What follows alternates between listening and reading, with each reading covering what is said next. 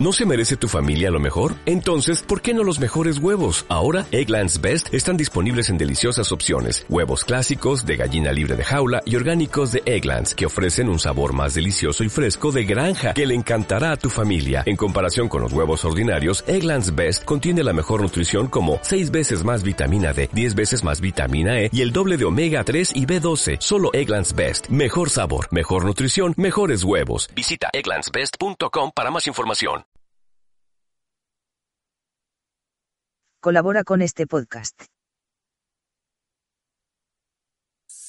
Inspirada en el oro, nace la nueva cápsula Lore Expresso. La primera cápsula de aluminio disponible en tu Conocen las noticias. Ahora les contaremos la verdad. Colabora con este podcast. Colabora con este podcast. Colabora con este podcast.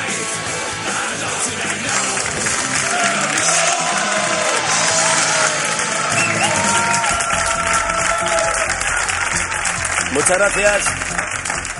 Muchas gracias, queridos amigos. Ya comienza el intermedio cuando son exactamente las 21 horas y 34 minutos. Buenas noches, Sandra Sabatés. Buenas noches, Gran Wyoming. Buenas noches a todos. Bienvenidos. A primera hora de esta tarde se confirmaba la noticia. Ignacio Echeverría es una de las víctimas en el atentado de Londres del pasado fin de semana. A través de un mensaje en Facebook, su hermana hacía el anuncio y ponía fin a cuatro días de incertidumbre en los que la policía británica no fue capaz de identificar los restos mortales. Esta demora llevaba hoy mismo al ministro de Exteriores, Alfonso Dastis, a formalmente y a expresar su perplejidad. no puedo dejar de expresar cierta perplejidad de que eh, tres, más de tres días después de lo ocurrido no haya podido confirmarse cuál es la suerte. Nosotros podemos respetar cualesquiera protocolos que deban ser puestos en práctica, pero hay que tener en cuenta la situación en la que vive la familia, que también son víctimas. Eh, es una situación que, en fin, que, eh, no, no, no está lejos de poder ser calificada como inhumana. Obviamente, nada más lejos de nuestra intención que criticar a la policía británica porque es más lista que nosotros. En primer lugar, porque es policía y en segundo lugar, porque saben hablar muy bien inglés. Pero no deja de resultar sorprendente que sean incapaces de identificar un cuerpo en cuatro días. ¿No es así, Sandra Sabatés? Bueno, no solo eso. Según anunciaba la hermana de Ignacio Echeverría en Facebook, la familia tendría que esperar como poco hasta el viernes para poder ver el cuerpo de la víctima. Esta postura inicial de Downing Street provocaba un cierto malestar entre los allegados de Echeverría y en las autoridades españolas. Así lo explicaba esta tarde en Más Vale Tarde la periodista Isabel Durán, pariente del fallecido. A mí me ha llamado su madre, destrozada, llorando como una magdalena, la pobrecita, eh, diciéndome que no, que por favor les ayudara porque porque no les no les dejan ver a su hijo y que no lo pueden entender. Desde el gobierno de España, fuentes del gobierno me han dicho que el ministro de Asuntos Exteriores ha hablado de manera muy contundente con el Foreign Office, eh, que le ha dado una advertencia porque no hay derecho a lo que están haciendo con la familia Echeverría y, y también desde Moncloa están hablando con Downing Street, pero es que están chocándose, están chocando con un auténtico muro mamen. ¿Por qué lo están ocultando? La pregunta es que ¿qué está pasando? ¿Qué quieren ocultar? ¿Hay algo que ocultar?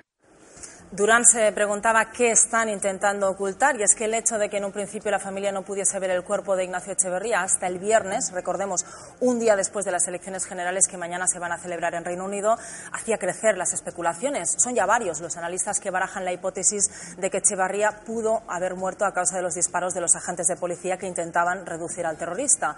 Una posibilidad que ponía sobre la mesa el periodista Fernando Ónega esta mañana en Onda Cero. ¿Cuál puede ser la poderosísima razón para prolongar la angustia de su familia? Y perdónenme la brutalidad de la pregunta, pero está en el ambiente y un periodista no la puede ignorar. ¿Será que lo ha matado la policía británica? En fin, esperemos que la gestión de este caso no tenga nada que ver con el hecho de que mañana haya elecciones en el Reino Unido. A las urnas hay que ir conociendo todos los detalles de un atentado y los españoles les podemos dar alguna lección en esta materia, a los ingleses, desde luego. En esta y en dietética también. No se puede desayunar judías con salchichas y pretender cenar a las 4 de la tarde. Por cierto que a última hora de esta tarde la Sexta Noticias informaba de que las autoridades británicas dejarán a la familia acceder finalmente al cuerpo de Echeverría mañana mismo. Sea como sea, el atentado en Londres se ha colado de lleno en las elecciones británicas, desde donde el laborista Jeremy Corbyn recorta distancias con respecto a la primera ministra Theresa May, que, como recordaréis, adelantó los comicios previstos en principio para 2020. El ataque terrorista marca de lleno los disturbios, los discursos eh, de ambos candidatos. Por un lado, Jeremy Corbyn ha aprovechado para echar en cara a May sus recortes en materia de seguridad cuando era ministra de Interior durante el gobierno de Cameron. She's the one who took 20,000 put 10,000 back on the street straight away. Theresa May, por su parte, promete dar más remedios a la policía y ha endurecido su discurso antiterrorista hasta el punto de proponer expulsar y restringir la libertad de movimientos de sospechosos, aunque no hayan sido condenados por terrorismo. Estas medidas podrían suponer una violación de derechos humanos, algo que a May parece no preocuparle. If our human rights laws stop us from doing it, we'll change the laws so we can do it. Esa es la actitud. ¿Te molesta una ley de derechos humanos? Pues cambia esa ley. ¿Qué digo? Ve más allá. Si te molesta una ley de derechos humanos, cambia a los humanos. Total, los humanos están sobrevalorados. La prueba es que muchos van a votar a una primera ministra que es capaz de decir estas cosas. En fin, actos terroristas como el de Londres provocan reacciones bochornosas. Obviamente, este programa no podía pasar por alto la de uno de nuestros personajes favoritos. Una pista. Su nombre comienza por José María y termina por no pierde una oportunidad de meter la pata a Aznar. Así valoraba este lunes nuestro expresidente de los atentados de Londres. Y nosotros que tenemos una larga experiencia de terrorismo, pues lo sabemos probablemente mejor que nadie. ¿no? Y entonces eh, la voluntad y la decisión para combatir el terrorismo tiene que ser una cuestión cotidiana, más allá de la cooperación internacional, más allá de los medios tecnológicos, porque si esa voluntad falta o si no hay entendimiento de que el terrorismo es una gran amenaza, corremos el riesgo de perder esa batalla.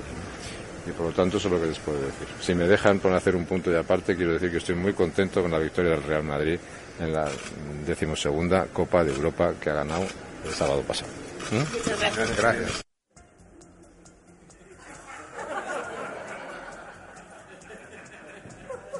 Bien, eh, ¿sabéis esa sensación de que habéis dicho algo en el peor momento y en el peor lugar posible? Pues en el caso de Aznar esa sensación se llama hablar. Pero la culpa no es suya, es de su maestro, esa persona que le ha enseñado todo acerca de la lucha antiterrorista. We must stop the terror. I call upon all nations to do everything they can to stop these terrorist killers. Thank, you. Now watch this drive.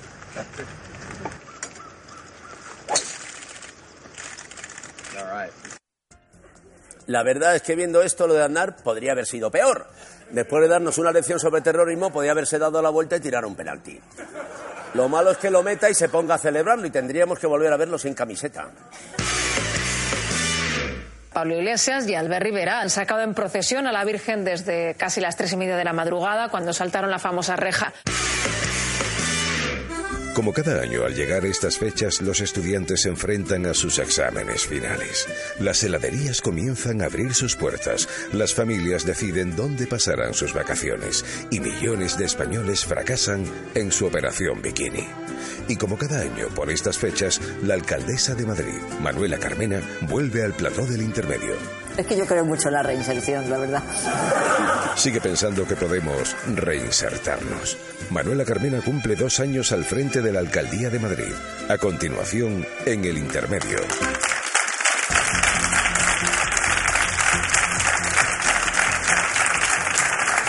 El Banco Santander compra el Banco Popular por un euro ante el riesgo de colapso de la entidad. ¿Un euro? ¡Qué pardillos! Seguro que por un euro más le daban también una ración de aros de cebolla. Esta drástica medida, nunca antes tomada en Europa, se ha acelerado por los problemas de liquidez del Popular tras una semana en la que su cotización casi había tocado suelo. El Banco Central Europeo, que había alertado de que el Banco Popular estaba a punto de caer, ha apoyado esta medida que exigirá al Santander una ampliación de capital de 7.000 millones para cubrir las provisiones requeridas para reforzar el balance del Banco Popular. Aunque los clientes pueden estar tranquilos, ya que sus depósitos están garantizados, los más de 300.000 accionistas de esta entidad y los titulares de bonos perderán toda su inversión. Bien, cuando creíamos que el sistema bancario español ya estaba saneado, una vez más otro banco deficitario nos ha vuelto a dar un susto. Sí, españoles.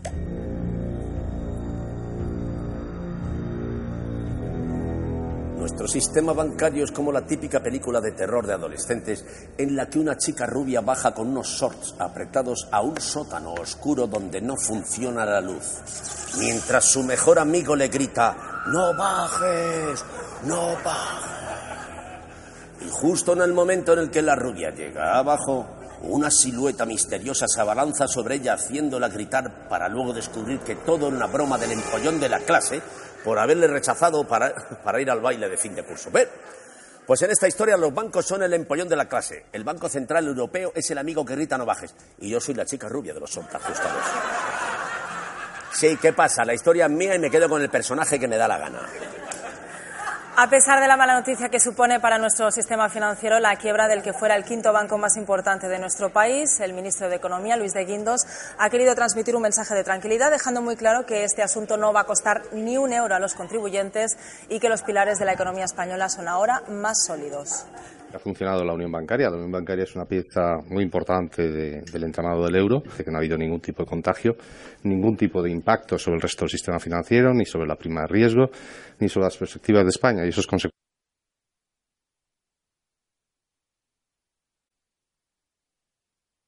de que los fundamentos, los pilares de la economía española son hoy mucho más sólidos.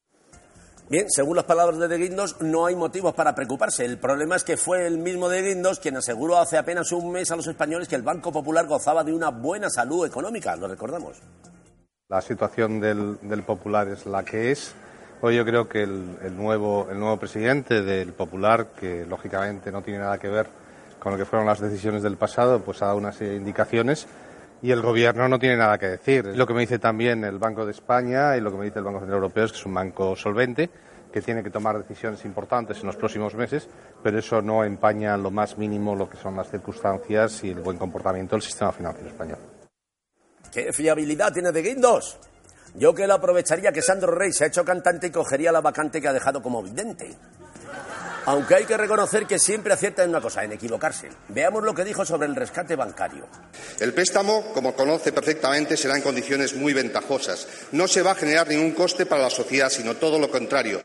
Todo lo contrario. Pues bien, el rescate a la banca nos está costando 1.300 euros a cada español.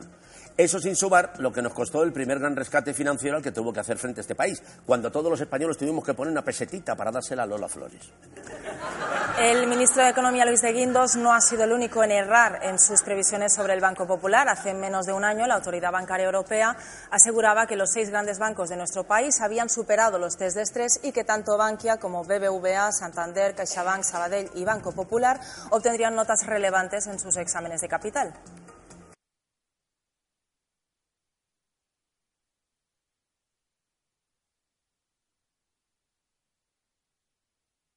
En Casa Buitoni creamos deliciosas pizzas finas y crujientes horneadas sobre piedra. Buitoni Forno de Piedra, creada con pasión, deseada con pasión. Y ahora por cada tres pizzas Forno de Piedra que compres, una entrada de cine gratis.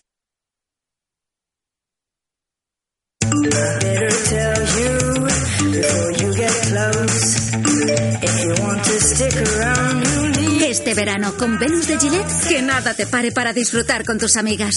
Pásate la maquinilla y estarás lista en cinco minutos. Participa en chicasvenus.com y no te pierdas ningún plan.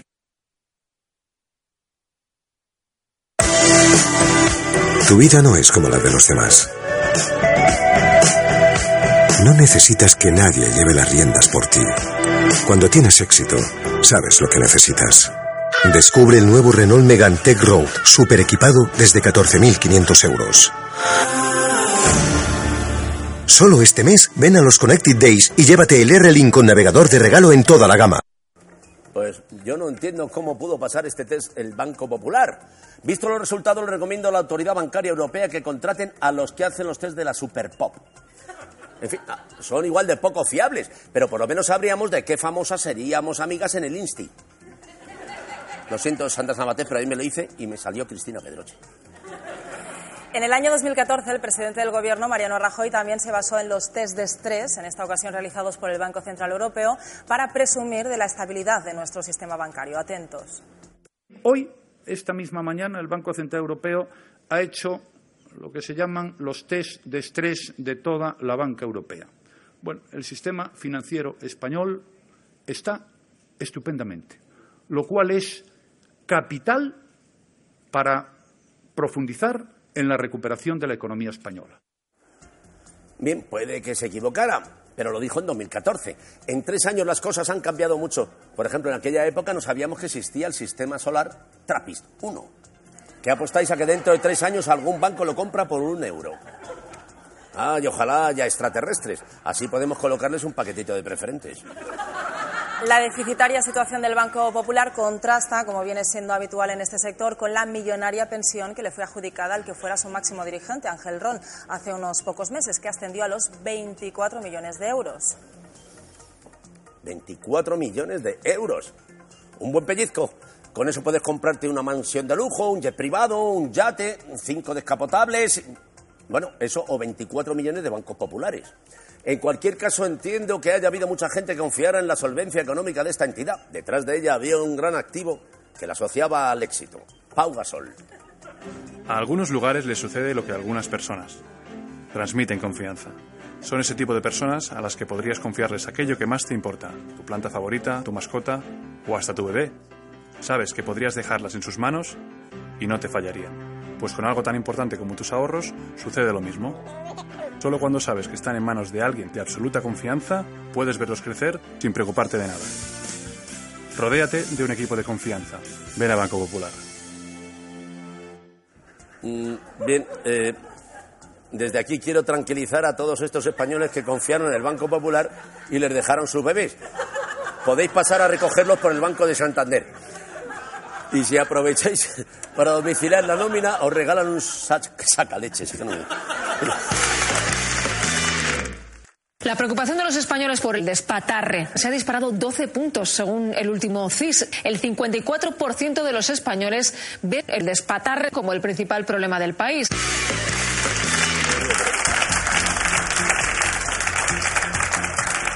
El Pacto Nacional por el Referéndum catalán pierde uno de sus apoyos más importantes, el partido de Ada Colau, Cataluña en Comú. El pacto, plataforma transversal que aglutina asociaciones y partidos políticos favorables a la celebración de una consulta consensuada con el Estado, se reunió ayer en el Parlamento para abordar el nuevo escenario que se abre tras la negativa del Ejecutivo de Mariano Rajoy a llegar a un acuerdo. Carles Puigdemont, presidente de la Generalitat, confiaba en poder sumar al partido de la alcaldesa de Barcelona su plan de llevar a cabo el referéndum, aunque sea de forma unilateral, cosa que finalmente no ha ocurrido. Bien, señor Puigdemont, acaba usted de perder uno de sus apoyos clave. No puede permitirse más bajas. Así que piense muy bien sus próximos movimientos. A ver si al final, en vez de un referéndum, como mucho va a poder hacer un grupo de WhatsApp. Esta misma mañana, Xavier Domènech, el portavoz d'en Comú Podem en el Congreso y socio de Ada Colau, ha explicado la posición de su grupo con respecto al Pacto Nacional por el Referéndum. Sigue defendiendo su celebración, pero no comparte la hoja de ruta del Govern, que en su opinión sigue siendo muy difusa. Así se expresaba en el programa Hoy por Hoy de la cadena SER. El pacto nosotros entendemos que recoge ese 80%, esa mayoría plural de país, que está por el derecho de decidir y que tiene que seguir trabajando ante la negativa del Partido Popular. Otra cosa es la hoja de ruta del, del propio gobierno. Sabemos que, como han anunciado ustedes y sabe casi todo el mundo, esta semana probablemente se anunciará la fecha y la pregunta, pero anunciar la fecha y la pregunta eh, no dice nada sobre el cómo, es decir, cómo se pretende hacer un referéndum, que para nosotros siempre hemos dicho que para que un referéndum sea un referéndum eh, tiene que reunir una serie de garantías. Pues sí, la actitud de Xavier Domenech es lo que los politólogos conocen como el síndrome de la despedida de soltero. No quiere formar parte de un plan que no se sabe en qué consiste. Y lo entiendo perfectamente. Esos planes siempre acaban mal. Y cuando digo mal, me refiero a despertarte desnudo en un tren rumbo a Vladivostok rodeado de jugadores de rugby. qué chiquillos. Ellos sí que sabían montar una melé en condiciones. A pesar de no contar en esta ocasión con el apoyo de Cataluña en Comú y de la más que presumible reacción en contra por parte del Gobierno, Puigdemont sigue adelante con su plan. Hoy hemos sabido que será este viernes cuando se hagan públicas la fecha del referéndum y la pregunta del mismo. Bien, como experto en consultas internacionales, le recomendaré la misma pregunta que sugerí para el referéndum de Quebec. ¿Desea usted que Cataluña sea independiente o que vuelvan a ponerse de moda los pantalones bombachos? Bien, en Quebec perdimos y ahora mismo van todos por la calle vestidos de MC Hammer.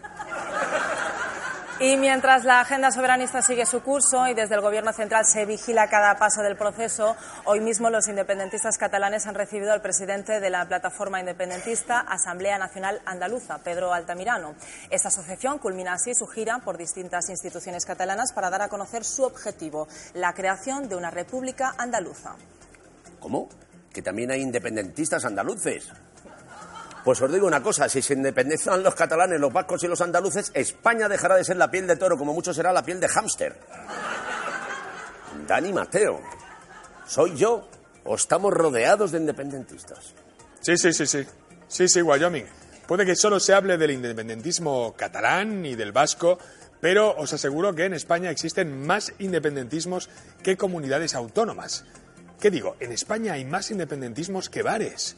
Y hay territorios que son especialmente proclives a ellos. Por ejemplo, la región de Murcia. De allí proviene el Partido Cantonal de Cartagena, que aboga por la instauración de la provincia de Cartagena. ¡Qué delirio! ¿Verdad? Y no lo digo yo, lo dice su himno. Cartagena, querida Cartagena, qué delirio de gloria tu delirio, qué grandeza de historia tu grandeza. ¿Qué destino de reina tu destino?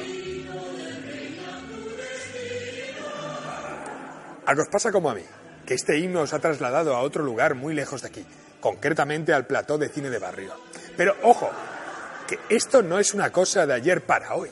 El independentismo cartagenero hunde sus raíces en el siglo XIX.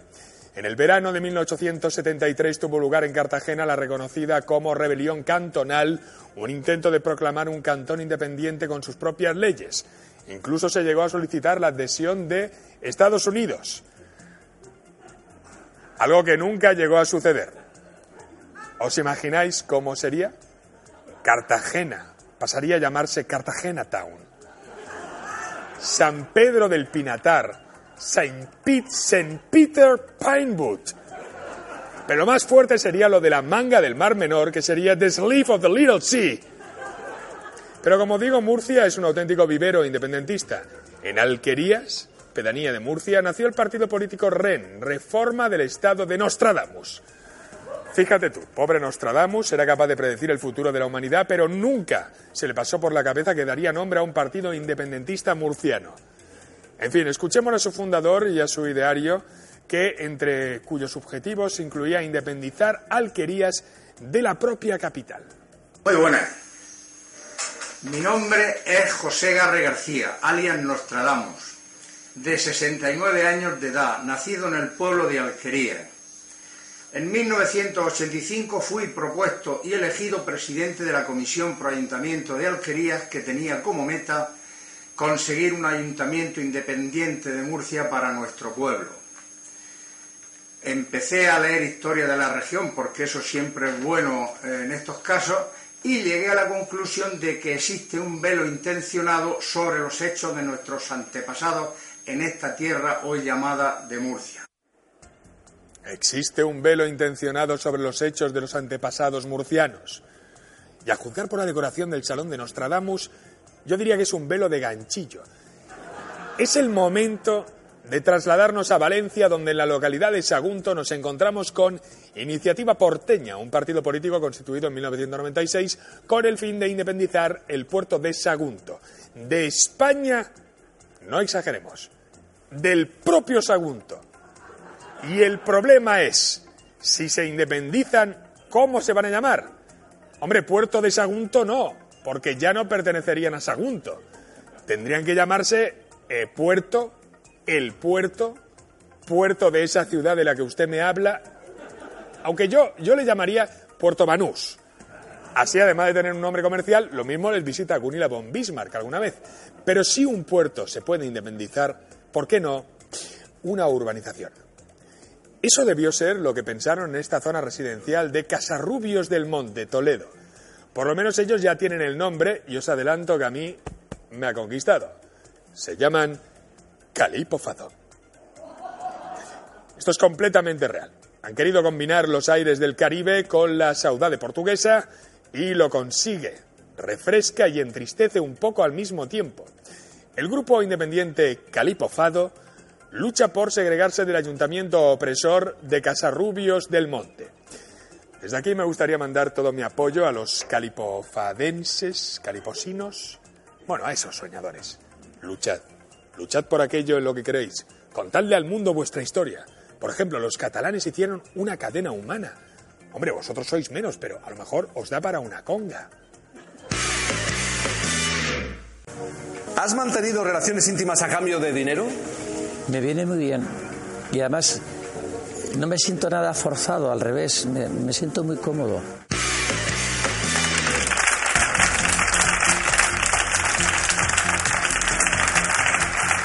Continúan los preparativos para la moción de censura contra Mariano Rajoy. Ayer supimos que probablemente el Partido Socialista de Sánchez se abstendrá tanto en esta moción como en la que Podemos defenderá mañana en la Comunidad de Madrid contra Cristina Cifuentes. De esta forma, la propuesta presentada por Unidos Podemos en el Congreso solamente sumaría a sus propios votos los apoyos de Esquerra Republicana, Compromís y EH Bildu. Es decir, la moción contaría con 82 votos favorables y 170 en contra. O sea, 82 a favor y 170 en contra. Pues entonces, así que son 2, 4, 3. Pues corrígeme si me equivoco, pero 82 son menos que 170, ¿verdad?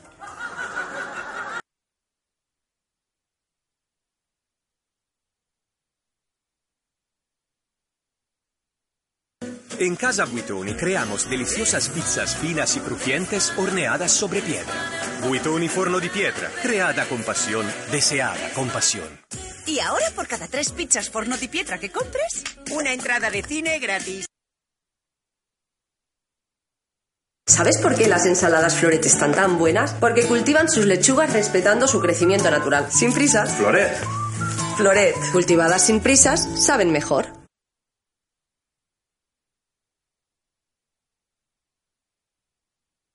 En Casa Buitoni creamos deliciosas pizzas finas y crujientes horneadas sobre piedra. Buitoni Forno di Pietra, creada con pasión, deseada con pasión. Y ahora por cada tres pizzas forno di pietra que compres, una entrada de cine gratis. Bueno, pues me parece que con estas cuentas la moción no va a salir adelante. Me temo que cuando la propusieron en Unidos Podemos se veían a sí mismos como Bruce Lee capaces de acabar con todos sus rivales. Pero con la abstención del PSOE, todo apunta a que la moción de Iglesias contra Rajoy va a acabar así.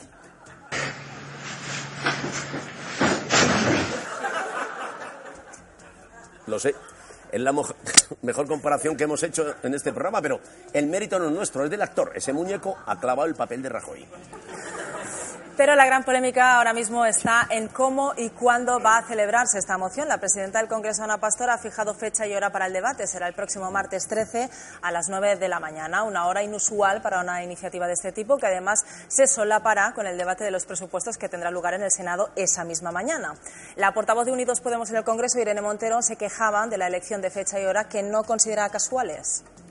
Debates de esta altura institucional, de este nivel institucional, eh, suelen empezar en torno al mediodía y nos ha sorprendido mucho que se elija a las nueve de la mañana como, como, como hora. Es evidente que están haciendo una estrategia de escondite para tratar de no rendir cuentas a la ciudadanía de de sus, de sus prácticas corruptas y de patrimonialización de las instituciones, pero desde luego que, que no creemos que sea una buena decisión Bien, parece que Irene Montero está enfadada. Considera que el horario es poco apropiado para un evento tan importante. Y yo también considero que es poco apropiado. Pero porque también altera la programación de la sexta y obliga a Ferreras a adelantar su especial. Y eso arruinará mi desayuno ideal, comer donuts de la pantera rosa mientras veo crímenes imperfectos. Wyoming, ¿Qué pasa ahora? Wyoming, por favor, por favor, no poder estar más equivocado. A las 9 de la mañana lo que hay que hacer es ver espejo público comiendo fosquitos y eso lo sabe todo el mundo. Bueno, están equivocando en eso y en la verdadera razón del enfado de Irene Montero. Y conocer esta verdad se lo debemos a un hombre al que echábamos de menos en televisión. Antonio Hidalgo, no. Antonio, no pongas el vídeo a grabar porque hoy tampoco vamos a hablar de ti. Pero sigue intentándolo, no tire la toalla como Jaime Bores. Yo estoy hablando de Eduardo García Serrano, tertuliano y analista político de Intereconomía. Quizá algunos recordéis al bueno de Eduardo por haber llamado, y cito textualmente, puerca, guarra y zorra repugnante a la exconsellera catalana de Sanidad, Marina Geli.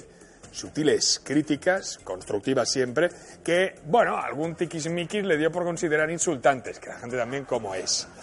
Pues bien, este certero analista político ha descubierto por qué Irene Montero no quiere que la moción de censura arranque a las 9 de la mañana. Atentos, por favor. Eduardo, ni a Pablo Iglesias ni a Irene Montero les gusta la agenda de la moción. ¿Por qué crees que puede ser? Hombre, porque hay que madrugar y eso es duro.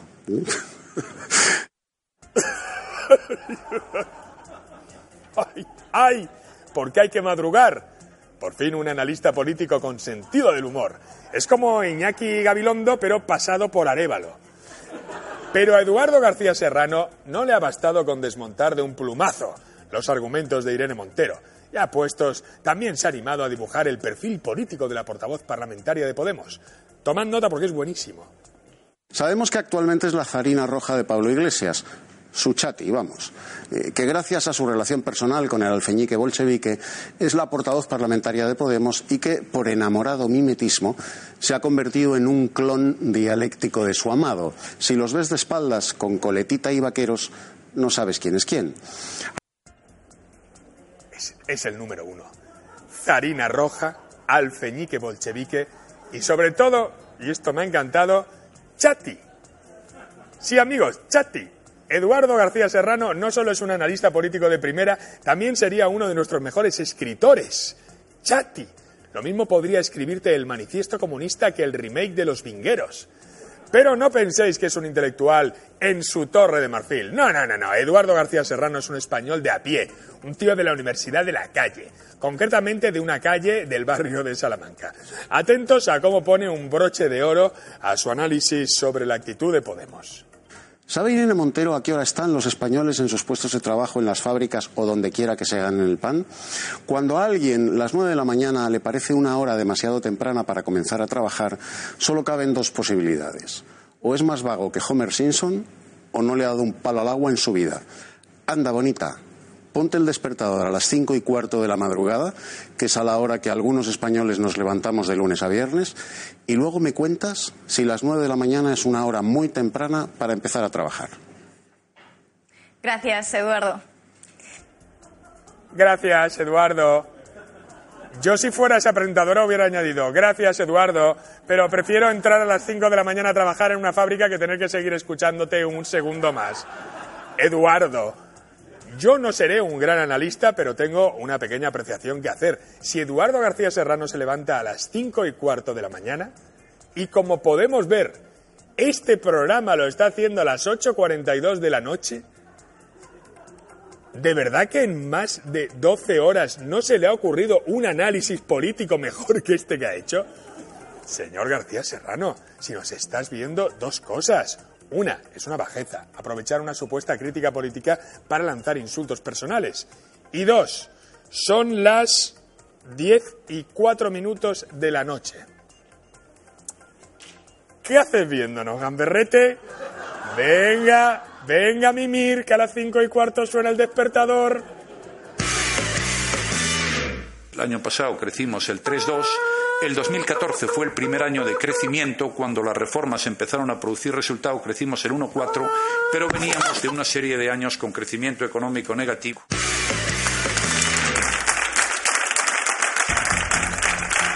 Como les venimos anunciando, cada curso político desde que fue investida alcaldesa de Madrid, Manuela Carmena vuelve a visitarnos para charlar con ella y hacer balance de lo que ha ocurrido durante este segundo año de mandato. Manuela Carmena, buenas noches, bienvenida una vez más al intermedio. Venga, buenas noches, me encanta estar aquí con vosotros. Buenas noches, alcaldesa. Buenas noches. Bueno, podemos decir que esto ya se está convirtiendo en una tradición. Eh, ¿Es realmente lo mejor que le ha ocurrido por haber sido elegida alcaldesa? Pues yo creo que sí, la verdad. Eh, Es exactamente eso, es lo mejor, el saber que cada año tengo aquí una visita con vosotros. Pues muchas gracias por venir. Bueno, desde la última vez que nos vimos han pasado muchas cosas. Eh, Donald Trump es presidente de Estados Unidos, Mariano Rajoy está otra vez en la Moncloa y, eh, bueno, lo que más me duele, David Bustamante y Pablo Echevarría se han separado, pero en fin, dejemos de lado esta cuestión trascendente y vamos a algo más trivial, por de- desengrasar un poco. ¿Qué balance hace de este segundo año de mandato? Pues a mí lo de los balances no me gusta mucho, la verdad, porque, no sé, es como raro hacer el balance. Yo pienso que ahí están las cosas que se han hecho en el ayuntamiento. Yo creo que Madrid está mejor, Madrid está más divertido, más vivo, mm, la gente está más contenta y, y ya está. Eso es lo que se me ocurre decir. Señora Carmena, dos años después de su llegada al consistorio se sigue hablando de ciertas discrepancias con algunos sectores que forman parte de su gobierno. Recordemos, por ejemplo, la reciente eh, polémica a raíz de esa denuncia que presentaron dos de sus concejales contra el Open Tennis de Madrid sin ni siquiera consultarlo con usted. ¿Cómo vive usted esta, esta tensión? ¿Le afecta su labor de gobierno? Pues la verdad es que no, porque a mí una cosa que me gusta mucho de, de, lo que somos en el ayuntamiento es que somos un equipo de personas, ¿no? Yo creo que en todos los trabajos, cuando hay un equipo, lo que importa son las características de cada una de las personas. Y yo sé que trabajo con un grupo de personas que me gustan, que, que les quiero y que a veces pues, pues tenemos tensiones, tenemos discusiones, pero eso está bien. Es decir, lo importante es que con todo eso vamos avanzando y, y vamos como haciendo un equipo cada vez mejor. Y eso está muy bien. Pues nos encanta que esté todo tan bien. Bueno, vamos a hacer una pequeña pausa, luego seguiremos. Esta vamos a hacer una larga, dilatada entrevista a Manuela Carmena, pero será dentro de unos minutos, después de la publicidad. Nos vemos.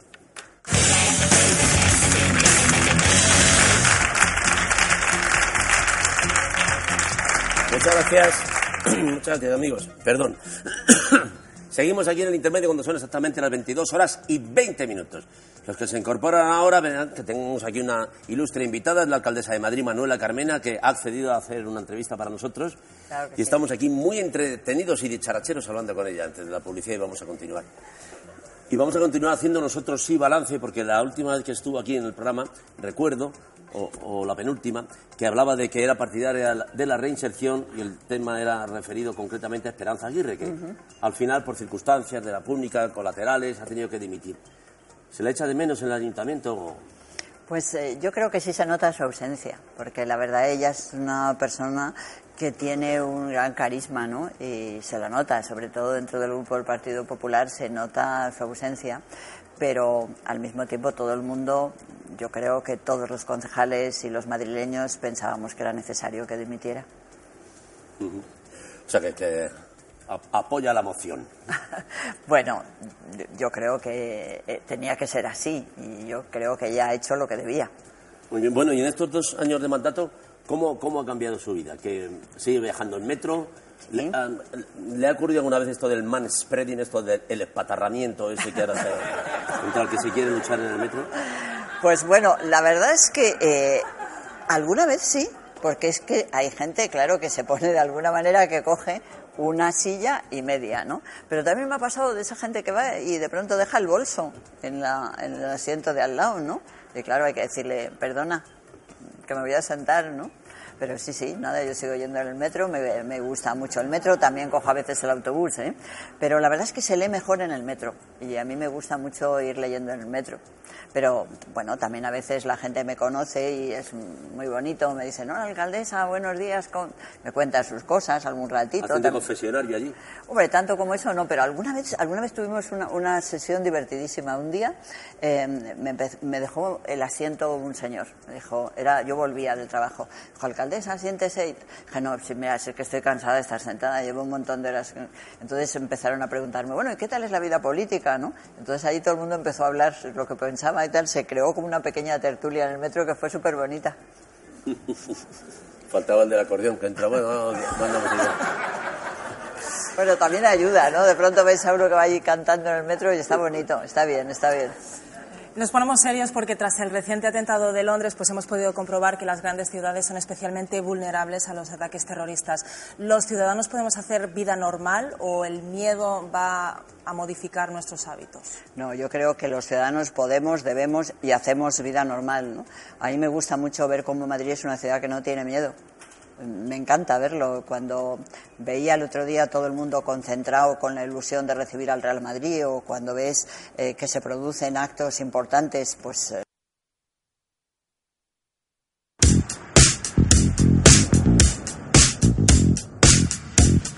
Another one tries a duster.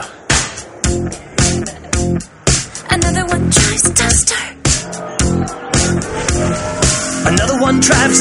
Tú también puedes conducir un Dacia Duster desde 10.000 euros.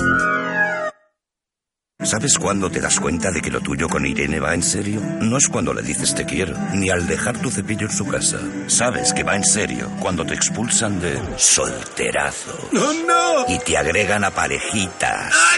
¡Oh, sí, sí! Prepárate para todo lo que te espera, porque ahora con Vodafone One chatea, recibe y envía tus fotos y vídeos sin gastar datos.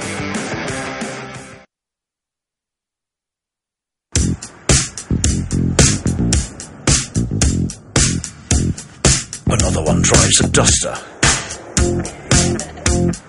Another one drives a duster. Another one drives a duster. Tú también puedes conducir un Dacia Duster desde 10.000 euros. Eh, Nos damos cuenta, yo me doy cuenta con orgullo de que Madrid es una ciudad que no tiene miedo, que es valiente.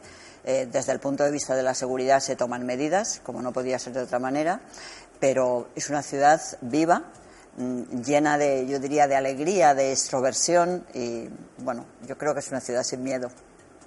Y la, la pancarta, por cierto, de Welcome Refugees sigue colgando de la fachada del ayuntamiento. ¿Tiene esperanza de que algún día lleguen aquí los refugiados que, que Madrid se comprometió a Bueno, hacer? algunos llegan, pero a mí lo que me parece bonito es que siga estando allí y además en inglés.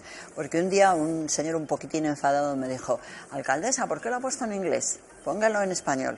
Dije, no, porque mira, los refugiados español seguro que no saben.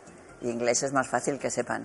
Y a mí lo que me importa es que esas personas que están a lo mejor en un campo muy desesperadas, pensando que todo el mundo las ha olvidado, me gusta que sepan que hay una ciudad que no les olvida y que les quiere, que nos gustaría tenerlos con nosotros. Usted mantiene.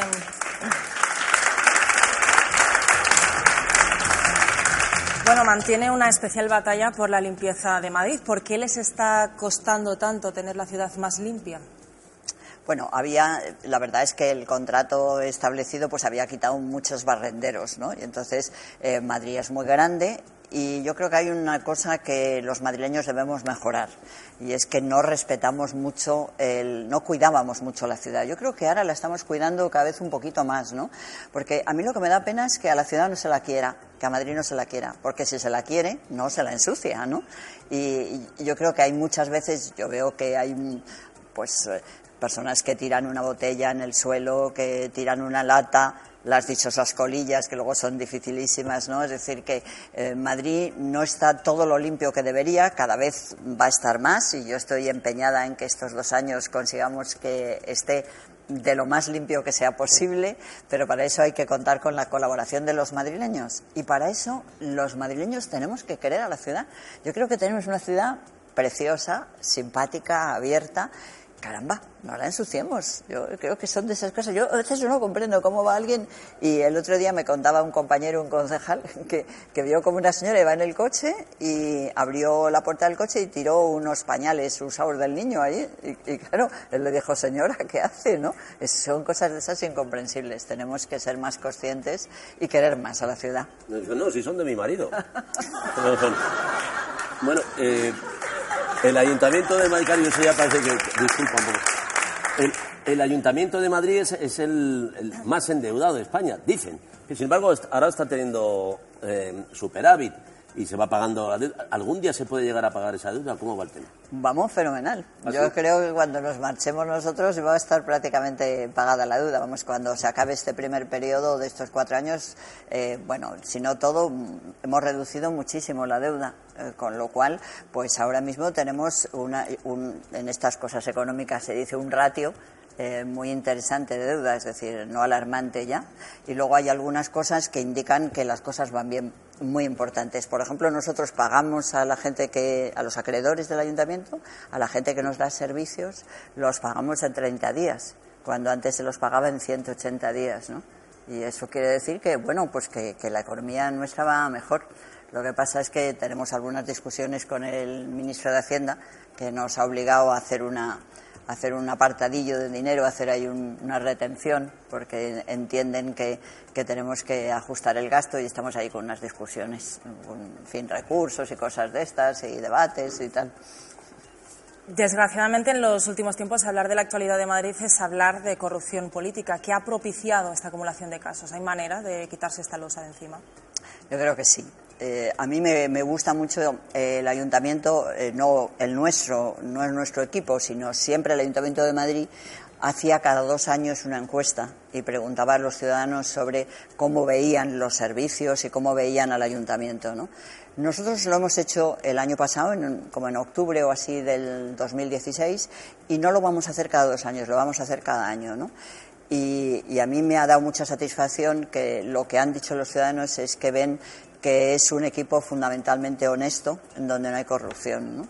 Y yo creo que eso es lo importante. Lo importante es demostrar que la corrupción no es inevitable, que la corrupción no depende de esas de esas eh, digamos eh, eh, digamos manzanas podridas no no la corrupción es que es tan inadmisible que en política haya corrupción que cuando eso se asume y la sociedad y las personas que gestionan las instituciones son conscientes y entienden la política no como una carrera ni como una ambición, sino exclusivamente como una responsabilidad, pues la corrupción acaba. Y, y tiene que acabar, y, va a acabar, porque eh, no puede vivir una sociedad con unos políticos corruptos. Eso es imposible, eso es como una sociedad que, que tuviera un cáncer, ¿no? Es inaceptable. Vemos que sigue siendo partidaria de la reinserción. Bueno, eh, es conocida su buena relación que man- la, la relación que mantiene con la presidenta de la Comunidad de Madrid, Cristina Cifuentes. Eh, ¿Ve necesaria, justificada la moción de censura a la que se va a someter mañana? Pues mira, yo en estas cosas eh, sí se lo digo a todos los periodistas que me preguntan y, y también lo quiero decir aquí. Yo, desde mi punto de vista, eh, como alcaldesa creo que no debo convertirme en comentarista político, ¿no? Vamos a ver, yo debo hablar de los temas del Ayuntamiento de Madrid y no debo hablar de los temas de política general, porque es que si no, eh, al final, en lugar de estar centrada en lo que tienes que ser tu trabajo, que es cómo gestionar la ciudad, acaba siendo como una especie de comentarista política. Y como ni tengo, diríamos, ni características ni ambición por serlo, pues los temas de política de carácter general no entro. Este era concretamente de Madrid, pero bueno. no De Madrid, pero no del ayuntamiento, no del ayuntamiento. Hablamos de política, pero es que usted, además de alcaldesa, es también juez. ¿En qué estado ve la judicatura después de la dimisión del que fuera fiscal eh, jefe anticorrupción Manuel Mos y la reprobación de Manuel Maza y, de, y del ministro Rafael Catalá, del ministro de Justicia? Pues mira, igual que os decía que en la clase política como tal no puede haber corrupción porque eh, se crea, yo creo que los políticos tienen que ser ejemplares porque desde las personas que tenemos eh, una visibilidad mayor que otros ciudadanos, tenemos que tener actitudes educadoras, positivas, pedagógicas, ¿no? Entonces, si eso es importante en la política, pues no quiero decir en la justicia, claro, es clave. No puede haber, es evidente, no puede haber un, un fiscal que esté vinculado a un, a un acto tan reprobable como puede ser el tener eh, unas, vinculado a una sociedad que está en un paraíso fiscal. Pues eso no puede ser, ¿no?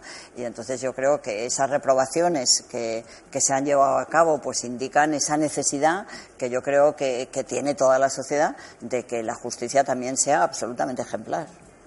Pero estas cosas pasaban en sus tiempos, cuando usted estaba allí eh, eh, sentada con el macillo.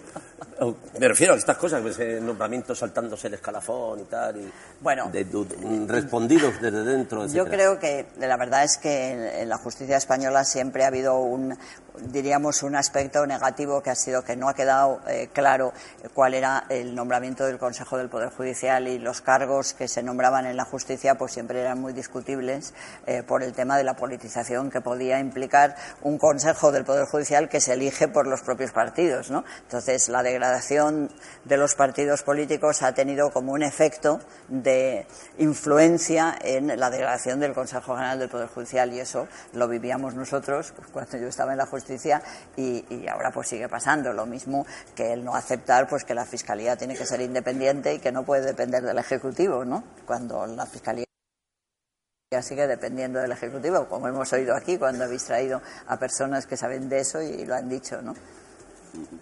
Señora Carmena, desde que usted asumió la alcaldía dijo que su mandato se limitaría a cuatro años. ¿Sigue pensando lo mismo? Sí, sigo pensando lo mismo porque es que a mí me parece que la política no debe entenderse como una carrera profesional, sino simplemente pues como una responsabilidad, ¿no? Una persona pues durante una determinada época de su vida se dedica a ayudar a gestionar las instituciones, pero no veo claro que uno pueda ser de profesión político. Uno debe tener una profesión, un trabajo, una actividad y luego, en un momento determinado, puede asumir esa responsabilidad y gestionar lo público, ¿no? Y por tanto, pues eso tiene más bien un plazo, digamos. Pues mire que decía ayer Pablo Iglesias. En lo que estamos pensando todos es en convencer a Carmena para que Carmena siga, porque yo creo que ocho años con Manuela serían mucho mejor que cuatro años. Mejor ocho años de Manuela Carmena que cuatro. ¿Estás segura que no van a poder convencerla? Pues hombre, yo en eso soy bastante de ideas claras y esa concepción que yo tengo está bastante ligada al plazo. Bueno, entre los nombres que se barajan así como sucesores están Julio Rodríguez, Baltasar Garzón, que también ha sido juez. ¿Cómo ve un ayuntamiento gobernado por ellos? Pues mira, yo la verdad es que es un tema del que tampoco quiero hablar. Fijaros cómo estoy hoy, pero que, no. quiero hablar, ¿no? Porque eh, yo esta mañana eh, hemos tenido una, una, rueda de prensa, hemos muy bonito, hemos hecho un desayuno a los periodistas para celebrar los dos años y, tal, y he comenzado diciéndoles, mira, os voy a decir una no noticia, porque ahora como se lleva mucho eso de la no verdad y eso, digo, pues yo voy a deciros una no noticia. Y la no noticia es que no voy a hablar nada relativo a la sucesión, si puede ser este, puede ser el otro, porque es que, es que esto es, es un mareo, es que entonces no te permite centrarte en lo que hay que centrarse, que es lo que se está haciendo en el ayuntamiento y, y bueno, y interesa que los medios de comunicación nos ayuden a difundir lo que hacemos en el ayuntamiento y no estar enredados que si fulanito, menganito, que el otro. Así que como estoy por la no noticia, pues estoy por, por no decir nada de esto, fíjate. Sea, no daremos titulares. Bueno, hay que decir que la semana que viene se cumplen pues 40 años de los primeros comicios democráticos. ¿Cómo recuerda, los recuerda usted? ¿Cómo vivió esa jornada?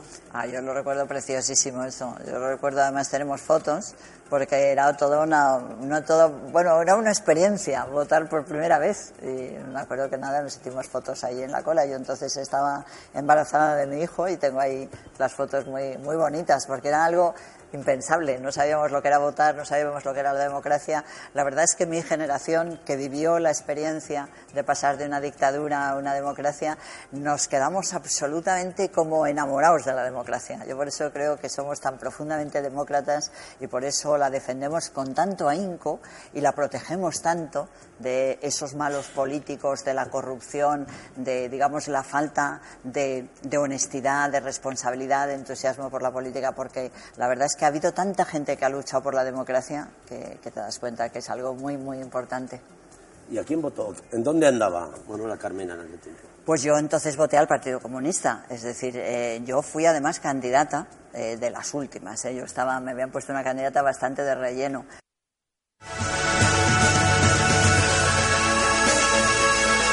El referente en polvos de sol. Terracota. Gala.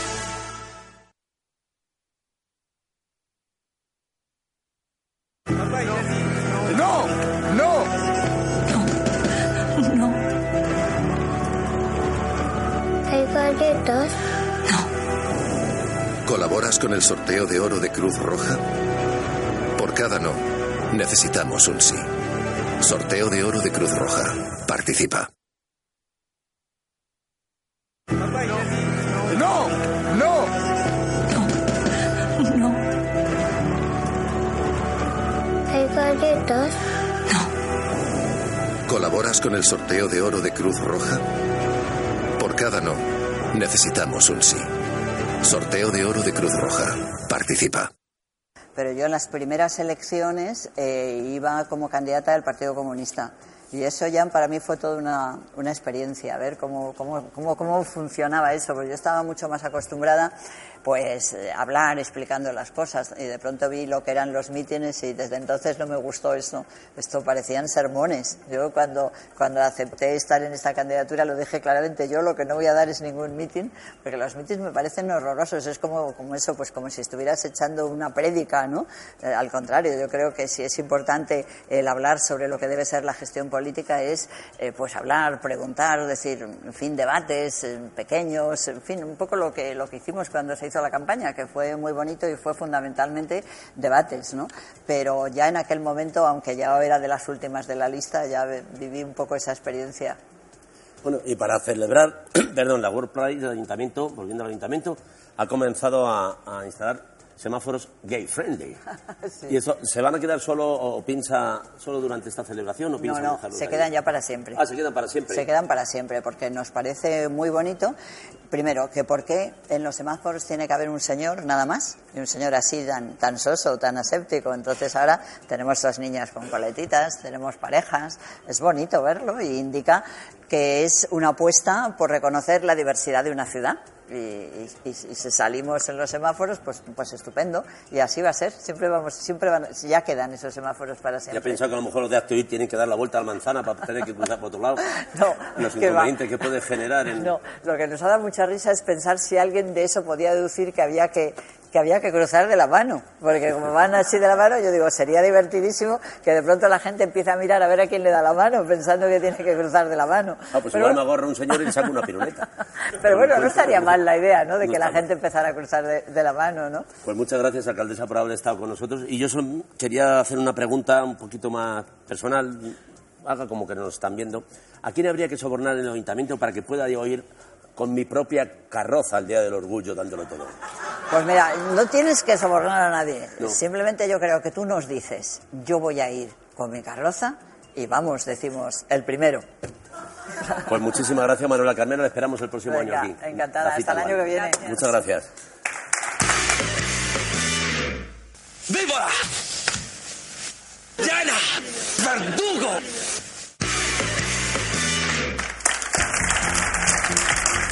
Es contagiosa la fiebre antieuropeísta. Estamos a punto de cumplir un año del sí a favor del Brexit y desde entonces los líderes europeos y políticos comunitarios se esfuerzan en ensalzar las ventajas y los beneficios que supone pertenecer a la Unión Europea, tratando así de contrarrestar una posible corriente de euroescepticismo.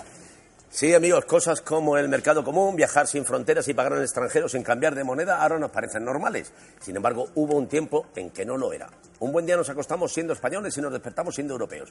Bueno, yo me desperté siendo europeo atado a la cama de una pensión y disfrazado de criada francesa. Pero bueno, no es momento de hablar de mi vida privada porque en el intermedio hemos querido analizar la situación de la Europa actual y reflexionar sobre su futuro con un grupo de expertos en el viejo continente. Y os advierto de que hay todavía mucho que hacer. También es verdad que solo tienen ocho años, pero bueno. ¿Qué sabes de Europa? Pues Europa es, es un país y dentro hay ciudades donde mandan todos los... ¿Cómo se dicen? Los... Los Rajoy y todos esos. ¿Qué países hay en la Unión Europea? Finlandia, Noruega, Suecia, Suiza, Italia, Alemania, Bélgica, Rumanía, bueno, Rusia, un montón más. ¿Qué países forman parte de Europa? Eh, España, País Vasco, Cataluña, China, Japón, Londres, París. ¿Y has estado alguna vez en algún país de Europa? Eh, sí, en Madrid y en Asturias. En Francia. Fui a un zoo que hay allí y vimos a los animales y había cabras y les dimos de comer. Y vimos la Torre Eiffel. He estado en Portugal, en Francia, en España que estoy ahora, en Finlandia. En Finlandia fui a Laponia y pues vi a Papá Noel, eh, monté en, perro huskies, en renos y me gustó un montonazo. ¿Más que España? Sí, un montonazo más. ¿Y tú has estado en algún país diferente a España? En Rumanía, para pasar las vacaciones ahí y estar con mis primos. En Rumanía em, se come mamaligre con pescado y con queso. ¿Y qué cosas podemos ver en Rumanía? Eh, muchas, muchos coches, edificios, muchas vacas. ¿Y por qué has viajado tanto? Porque tengo muchas vacaciones. Y porque me gusta viajar y no quedarme en casa todos los días. Aburrido. Pues ya lo veis, queridos amigos, de momento a estos jóvenes expertos no les interesa mucho Europa. Lo bueno es que se cura con la edad. Cuando crezcan y se hagan adultos de provecho, todo lo contrario, cuando deban elegir en qué país pasar su Erasmus. Pedro Sánchez es peligroso. Le han requisado un punzón, huevos y una jeringuilla.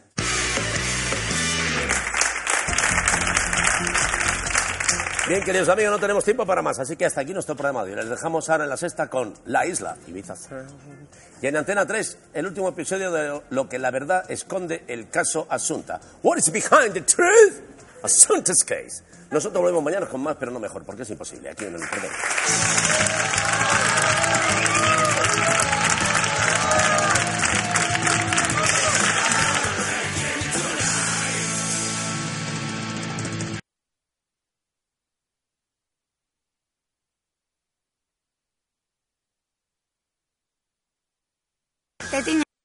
Y precioso, pero lo lavas y adiós color. Quería un cobrizo que pareciera mío y no me estropeara el pelo. Cambia a Olia y mi rojo sigue intenso lavado tras lavado, tan vivo como el primer día. La coloración permanente sin amoníaco número uno potenciada por aceites. Para mí es la mejor. A que no se nota que está teñida. Mira qué reflejos, qué brillo. Con Olia, mi color súper natural. El color intenso y mi pelo cuidado. No paso desapercibida. Fue verme y wow, este cobrizo tan bonito y cuidado solo con Olia. Olia es mi mejor cambio. Olia, de Garnier.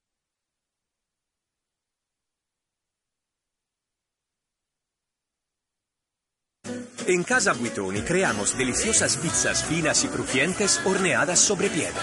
Buitoni Forno di Pietra, creada con pasión, deseada con pasión. Y ahora por cada tres pizzas Forno di Pietra que compres, una entrada de cine gratis.